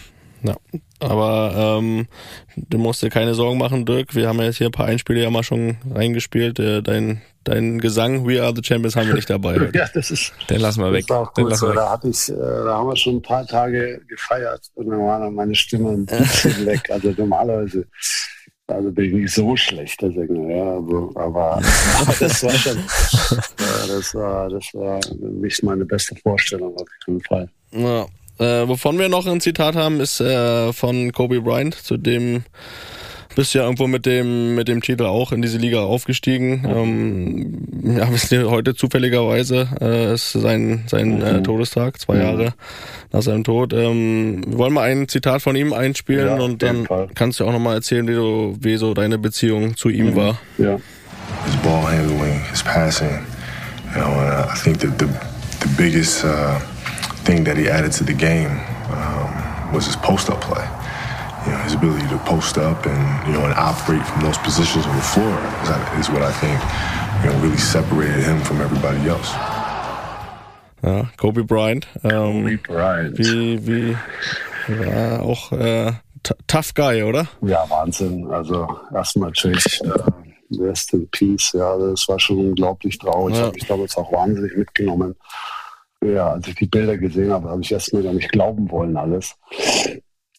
Das war schon, war schon echt emotional. Ähm, aber ich, ich habe damals nie äh, ein Geheimnis draus gemacht, dass ich ein, dass ich ein riesen Kobe Bryant-Fan war. Mhm. Er war. Er war so ein Killer auf dem Feld. Ähm, der, also der hat so ein, so ein Selbstvertrauen gehabt, dann hat aber trotzdem die Fähigkeiten und, und hat gearbeitet und äh, und war dazu noch athletisch. Also das war, der war das, der war das volle Paket. Und er war, also ich erzähle die Story, erzähle ich immer. Der war wir haben mal in LA gespielt. Das müsste auch so in der 05, 06 Saison gewesen sein. Und da hat er in drei Vierteln, hat er, glaube ich, 63 gemacht. Und wir hatten als März mhm. zusammen 62 Punkte. Also der hat uns alleine an dem, an dem Abend outscored. Und dann hat er vierten Viertel, vierten Viertel hat er dann nicht mehr gespielt. Aber der hätte an dem Abend schon locker 80 machen müssen. Dann zwei Wochen später hat er dann ja. gegen Toronto dann die 81 gemacht. Das hätte er an, an dem Abend schon, schon machen können. Es war so eine Maschine. Äh, der war schnell, da kannst nicht zu nah dran, war sofort an dir vorbei, konntest nicht zu viel Room geben, weil er sofort über dich zugeschossen hat. Und, äh, und dazu war er eben, hat er noch diesen Killerinstinkt gehabt. Also das war ja für mich der, der, der beste Spieler, gegen den ich eigentlich je gespielt habe. Ich habe ja noch gegen Jordan damals gespielt, aber der war der kam halt dann für die, bei den Wizards zurück und da war er natürlich hm. ein bisschen älter. Ja. ja, da hat er zwar immer noch, ich glaube, uns hat er sogar einmal 40 reingemacht, noch mit 38. aber, aber Kobe zu seiner Prime war, war für mich der, der beste Offensivspieler, den ich je gesehen habe. In dem Spiel hat er, war mal, hat man irgendwie in der, in der Ecke äh, und ich, irgendeiner war an, an, seiner, an seiner rechten Hand dran und die, die Schussuhr läuft runter und dann sieht er, er, er kann sich über die Schulter nicht mehr drehen und dreht sich einfach über, über die andere Schulter und schießt einen Dreier mit links aus der Ecke. Und ich drehe mich um und sage, der, der geht da jetzt mit sicher nicht rein. Und ich drehe mich um, bam, swish das Ding rein. Also da war eine unglaubliche Kombination von, von Wille und, und Determination, mhm. aber auch Skill und Athletik. Also der hatte, der hatte das volle Programm. Also das war, das war echt ein überragender Spieler. Das war fein zuzuschauen auch. Also das kommt ja auch immer noch dazu, ne? dass das auch jemand für den Zuschauer war, dass er nicht einfach nur gut war, sondern es war auch noch schön anzuschauen, wenn der, wenn der Basketball gespielt hat. Aber ich glaube, der hat auch, das was wir vorhin hatten, ne, der hat auch das vereint, ne, dieses Talent und diese unbändige Gier, besser zu werden. Ne? Dieses mehr trainieren, mehr trainieren. Ähm, ja, sehr, sehr beeindruckend. Ähm, wir haben, wir haben gerade über deinen Titel mit Dallas gesprochen. Ähm, mit Deutschland sollte es leider nicht klappen, obwohl du ja, ja, zweimal eigentlich relativ nah dran warst. Also WM Bronze 2002 und EM Silber 2.5, was ja jeweils überragende Turniere von dir waren, jeweils auch MVP war das, also natürlich war es auch ein absoluter Erfolg für Deutschland als Basketballnation, aber ähm, was, was glaubst du, was vielleicht so nach diesem letzten Tick gefehlt hat zum Titel? Ähm, ohne jetzt zu sagen, dass die Qualität insgesamt vielleicht bei anderen Mannschaften in der Breite ein Tick höher ist, was, was man ja vielleicht weiß, aber was war so der letzte, was gefehlt hat? Ah, ja, pff, also schwer. Also war natürlich immer tolle ähm, Basketballnationen, die wir da gespielt haben. Also ähm, aber 2002 hätten wir eigentlich ins Finale gemusst äh, bei der WM. Da waren wir kurz vor Schluss noch gegen Argentinien vorne äh, und haben dann echt ein paar dumme Ballverluste gemacht und äh, haben dann das Spiel noch vergeben, aber hätten wir wahrscheinlich im Finale eh gegen, äh, gegen die Jugoslawen verloren oder Serbien war es damals schon, glaube ich. Mhm. Ähm, die waren echt überragend damals mit, mit Stojakovic. Ich glaube, die Quatsch hat gespielt und waren echt alle am Start. Also das mhm. wäre, wär, glaube ich, so ist geworden. Und dann 2005, ja, war, war so ein bisschen schwer. Äh, also Griechenland war schon echt eine tolle, tolle Mannschaft. Die hatten da gerade eine tolle Basketball-Generation gerade. Hm. Aber nachdem er so, wir haben, wir haben ja das Halbfinale gegen Spanien ja gerade noch at the buzzer gewonnen und da, da bist du auf so einem emotionalen Hoch. Und, und dann konntest du kaum schlafen und dann am nächsten Tag war sofort das Finale. Also da war kein, ja, da war kein frei, da war, da war gar nichts. Äh, da direkt, äh, also da muss ich echt sagen, da hätten wir vielleicht einen Tag dazwischen gehabt. ja, das ist auch Wahnsinn eigentlich. Ne? Emotionen, ne? Ja, wir hätten so ein bisschen die Emotionen runterkochen können und wir hätten einmal ein Training gehabt, dann hätten wir vielleicht ein bisschen besser dargestellt. Aber, aber so waren, waren wir, glaube ich, alle platt. Ich habe nicht mehr gut gespielt und, und dann haben wir leider das, äh, das Finale auch verloren. Ähm, ja, war schade. Also war schade, dass, äh, dass wir da nie mal einen Titel holen konnten. Äh, das tut natürlich schon ein bisschen weh, aber haben tolle, tolle äh, Sachen erlebt und auch mit der Nationalmannschaft und äh, die, die Zeit werde ich natürlich äh, immer auch vermissen. Also es waren, waren immer schöne Turniere und hatten auch ja. da eine, eine, eine, eine, tolle, tolle Jungs dabei, auch also war, waren, immer, waren immer schöne Turniere, aber leider hat es nie, nie ganz gelangt nach oben. Ja, aber es war, also ich fand auch, das sind ja trotzdem absolut, sage ich mal, Ergebnisse, die als absoluter Erfolg auch zu werten sind, gerade für Basketball Deutschland, wo, wo, wo du auch Deutschland dann hingeführt hast in den, äh, ich glaube einfach, dass es nochmal wahrscheinlich, ähm, weil ja, weil ja auch immer so ein bisschen viele Sportarten, aber natürlich auch irgendwie Basketball, Handball oder sowas, die stehen ja immer gerade in Deutschland so ein bisschen im Schatten vom, vom Fußball. Und ich glaube, wenn du dann mal so einen so einen Titel holst, ne, äh, dann ist es, glaube ich, auch nochmal ein richtiger Push auch für die, für, für, für die Sportart, die überragend ist. Ähm, ich meine, wir hatten zuletzt, wir hatten vor zwei Wochen hatten wir hier äh, Leon Dreiseitel als Gast. Der war ja, glaube ich, vor zwei Jahren, glaube ich, äh, Sportler des Jahres in Deutschland, was ja für Deutschland recht ungewöhnlich ist, dass ein Mannschaftssportler äh, der in der USA, Kanada spielt, Mannschaftssportler äh, des Jahres, äh, Sportler des Jahres wird. Ähm, du wurdest das 2011. Sag doch mal, was, was, was, äh, also 2011 haben wir ja von drüber gesprochen, was da passiert ist. Äh, ähm, hat das in deinen Augen irgendwie auch nochmal geholfen?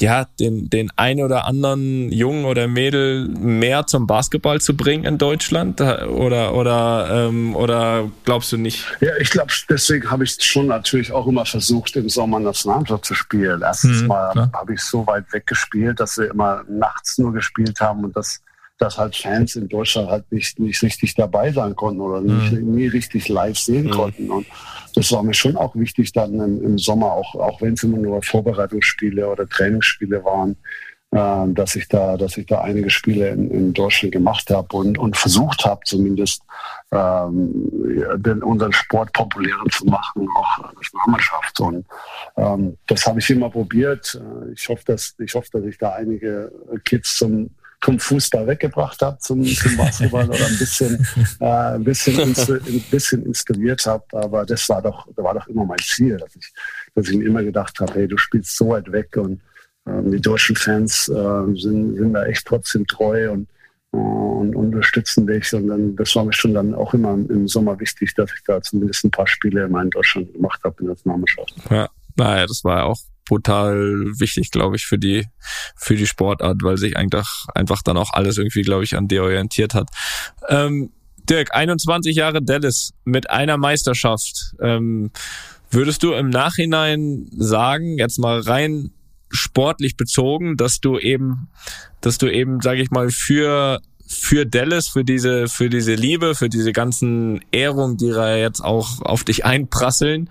Ähm, trotzdem aber vielleicht während deiner gesamten Karriere vielleicht auf den ein oder anderen weiteren Titel verzichtet hast, äh, wo du dann vielleicht mit Sicherheit öfters die Möglichkeit gehabt hättest, zu sagen, pass auf, ich gehe jetzt äh, zu einem absoluten Contender, weil ich meine, jemand mit so viel Erfahrung wie du, konnte sicherlich schon vor der Saison relativ gut einschätzen, wann es äh, vielleicht weit gehen kann in den Playoffs und wann nicht. Äh, ist das so, dass er vielleicht für diese 21 Jahre Liebe Dallas äh, auch, auch vielleicht einen Titel ähm, ja, hast gut sein lassen? Ja, kann man, kann man vielleicht so sehen. Ähm, aber ich bin, ich bin so ein bisschen alte Schule. Äh, für mich war Loyalität immer immer sehr, sehr wichtig. Und ich habe von Anfang an da so ein bisschen gespürt, dass, äh, dass ich in, in Dallas sein will, wie mich die, mich die Fans von Anfang an auch äh, ja, unterstützt haben. Und ich meine, das werde ich nie vergessen, in meinen ersten Spielen. Teilweise habe ich auch Spiele in meinem ersten Jahr gar nicht gespielt. Und, und trotzdem, wenn ich da mal eingewechselt worden bin von der Bank irgendwann, ähm, habe hab ich eine Standing Ovations bekommen. Und das, das war, hat hm. so viel bedeutet damals in meinem, in meinem ersten Jahr. Und und dann wie der mhm. Marc dann noch die Mannschaft übernommen hat und, und wie loyal er zu mir war und, und uns eine Freundschaft entwickelt haben. äh, da war mir das schon wichtig und eigentlich klar, dass ich meine, dass ich meine Karriere in Dallas beenden will. Ähm, der einzige Grund wäre natürlich gewesen, äh, wenn, wenn wir nicht die Meisterschaft geholt hätten in, in 2011, dass ich am Schluss nochmal gesagt hätte, also eine Meisterschaft wäre schon noch toll, dass ich da vielleicht so ein mhm. bisschen mhm. äh, nochmal geschaut hätte, um, um nochmal zu wechseln. Aber zum Glück ähm, habe ich mir 2011 den, den Traum dann erfüllt und es war dann, es war dann klar, dass ich dann meine Karriere in, in Dallas beenden werde und will. Und ähm, für mich war das der richtige Weg. Ich meine, ich werde auch immer gefragt, was, was rätst du den jungen Sportlern jetzt, die, die da von, von Verein zu Verein ziehen? Hm. Das war einfach der Weg, der für mich am besten war und für meine Persönlichkeit und für, für meinen Charakter war das einfach der, der beste Weg. Das heißt aber nicht, dass es der einzige Weg ist. Äh, also das, das, das sage ich damit überhaupt nicht. Aber für, für mich äh, war das so perfekt, ähm, dass ich da in, in Dallas geblieben bin und da meine Karriere beendet habe. Und das, Umfeld war für mich da war perfekt. Und wie gesagt, der einzige Grund wäre gewesen, nochmal zu wechseln, wenn wir damals keine, keine Meisterschaft gewonnen hätten. Aber das, das war dann zum Glück kein, kein Thema mehr. Und jetzt musst du, Dirk, jetzt musst du uns als Mavs-Fans auch nochmal äh, ein bisschen Hoffnung geben für die Saison. Was ist da drin? Also es ist echt ein schweres Jahr, aber das wisst ihr ja wahrscheinlich selber mit, äh, mit Corona noch. Ja, ja, also total. ständig fahren. Ja. du weißt ja überhaupt nicht, wer, wer morgen noch, äh, wer morgen überhaupt im Kader steht. Also es ist mhm. äh, schon, schon verdammt schwer zur Zeit. Ähm, dann war, war Luca ein bisschen verletzt, dann war der KP wieder ein bisschen verletzt. Ähm, also es war mhm. so, so richtig, glaube ich, unseren Rhythmus nicht gefunden, auch mit einem neuen Coach. Und Tim Hardaway jetzt, ne? Jetzt, glaube ich, jetzt, jetzt, jetzt hat er sich gestern, ja, gestern äh, Fuß, Fuß gebrochen, glaube ich. Ja, es ist, äh, ist schade, ist schade, aber ich glaube, ähm, dass wenn wir zumindest der Luca und der KP zu, zusammenbleiben und ähm, dass, wir, dass wir da trotzdem eine gute Mannschaft haben. Jetzt mit dem Hardaway raus, was ja jetzt das ganz frisch passiert ist, muss man schauen, ob wir ob wir da jetzt noch einen, einen Deal machen zum, zur, zur Trading Deadline, um, um, da noch einen Flügel zu holen, äh, der, mhm. der, der, ein bisschen punkten kann. Aber das ist jetzt alles noch ein bisschen zu früh. Aber äh, also ich, wenn der Timmy doch gesund gewesen wäre und, und KP und Luca finden langsam den Rhythmus, glaube ich doch, dass wir, dass wir eine gute Truppe haben. Und ähm, ja, schauen wir mal, wie es jetzt, äh, wie es jetzt weitergeht. Also normalerweise ist in, dann so Mitte bis, bis Ende Januar ist, ist so ein bisschen die schwerste Phase in der NBA. Das war in meinen 20 Jahren auch so. Also das, du bist so über, über den, ja, am Anfang hast du noch die ganze Euphorie und dann mhm. äh, wird so ein bisschen im Dezember, okay, Weihnachten ist eine Familie da, bist du auch fired up und dann Januar ist so ein bisschen, pff, Jetzt wird die Saison ein bisschen lang gerade. Es zieht sich gerade alles. Hm. Wobei der Januar nicht so schlecht war eigentlich, ne? Für, für Dallas. Also war, war nicht schlecht, aber ich sag nur so, im, im prinzipiell ist es so ein bisschen eine hm. schwere hm. Zeit. Und dann, dann rettest du dich so ein bisschen ins, ins All-Star-Game rein und danach weißt du, oh, jetzt sind die Playoffs in, in einem Monat, in zwei Monaten, jetzt, jetzt, müsste, jetzt müsste wieder alles geben. Aber äh, ich hoffe, dass sie trotzdem bis zum All-Star-Game jetzt noch, äh, noch gut, gut durchspielen können ein bisschen Rhythmus, ein paar, ein paar Siege holen.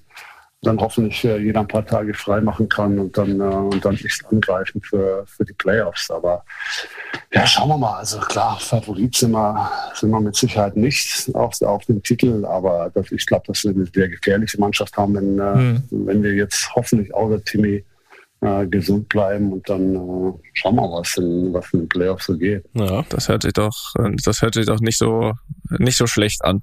Wenn du ein Team nennen müsstest für deinen Favoriten auf dem Titel, wen würdest du da nennen? Also es ist, es ist natürlich schwer zu sagen, was, was mit Brooklyn los ist, ja, mit dem hm. Jetzt ist der, jetzt der KD ja verletzt. Ja. Ähm, wir haben ja mit Kyrie, er spielt nur alle Auswärtsspiele. ist, ähm, da kommt natürlich auch irgendwie schweren Rhythmus auf. Also ich glaube aber für mich waren die letztes Jahr schon ein Top-Favorit. Mhm.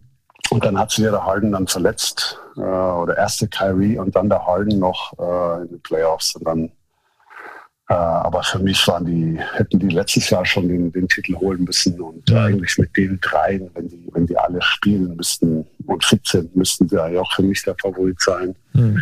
Ansonsten sind ein paar wieder sehr gute Mannschaften dabei. Klar, Milwaukee als, als, als Titelverteidiger. Äh, Phoenix spielt, glaube ich, wieder eine tolle Saison.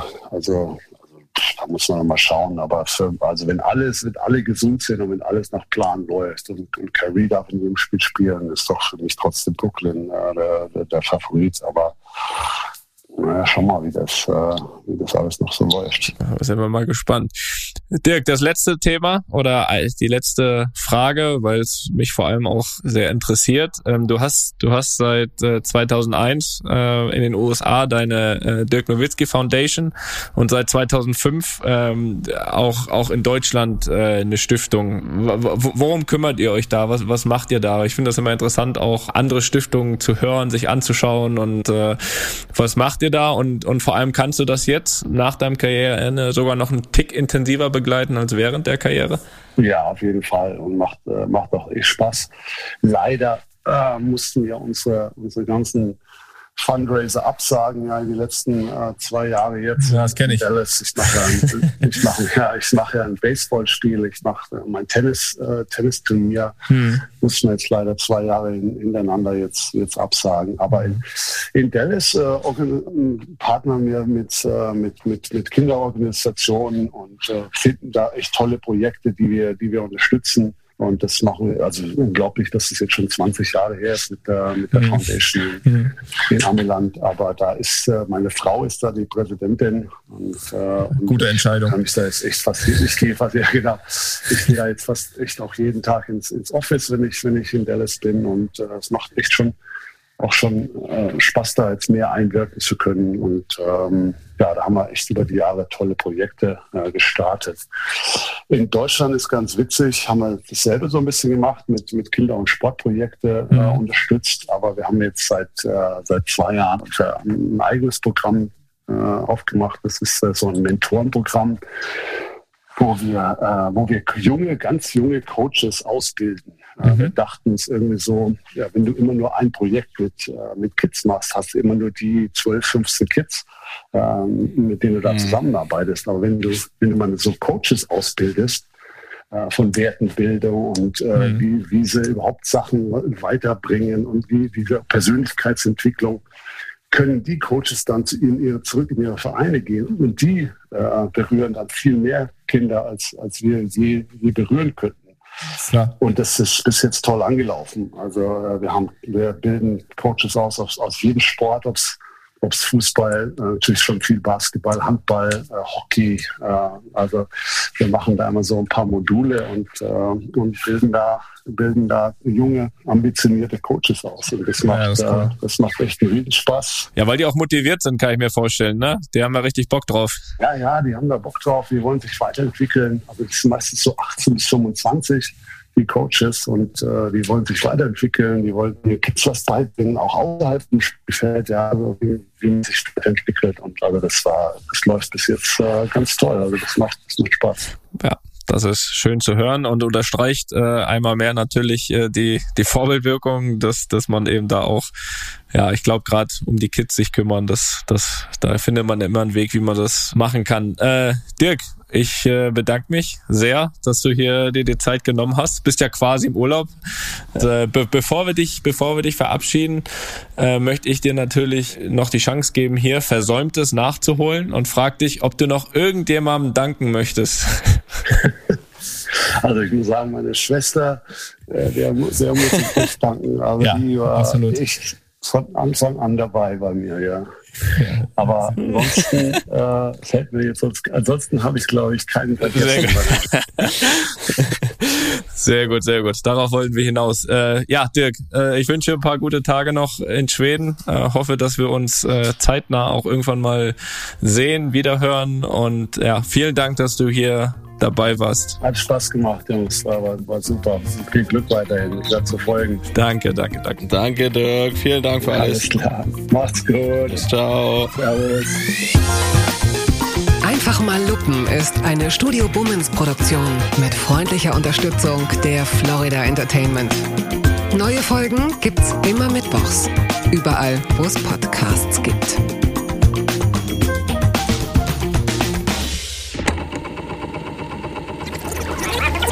Ähm, aber eine, eine äh, Geschichte, Felix, noch, äh, um das abzuschließen, äh, diesen Supercup. Ich, ich habe ja immer zwei Trikots, die dann auch getragen sind vom Finale und da habe ich jetzt tatsächlich keine Verwendung für gefunden. Bisher.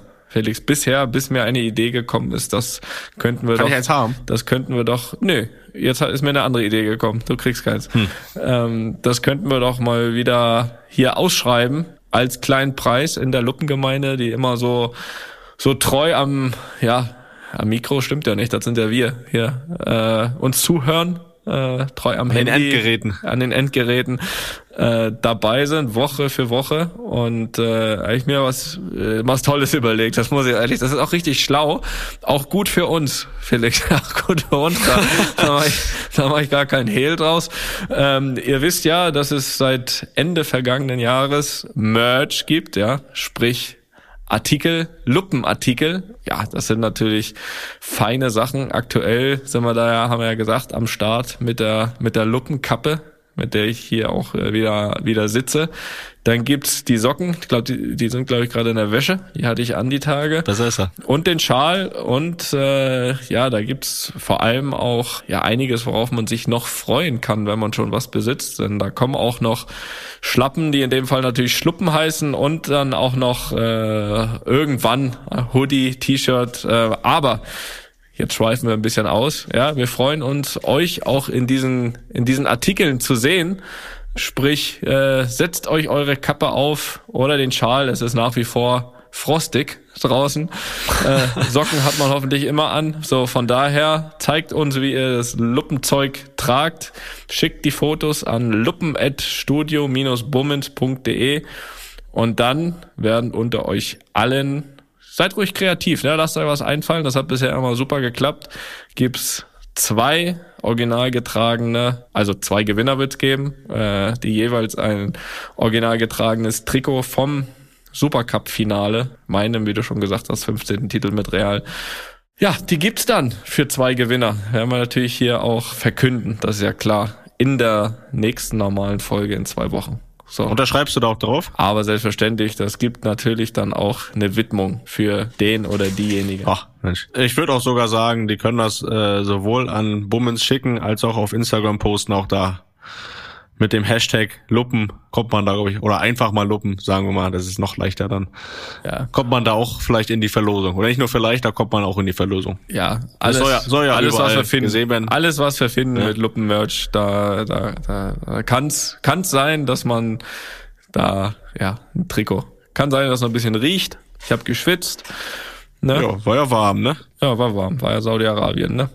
So, gut, das war's vom Supercup.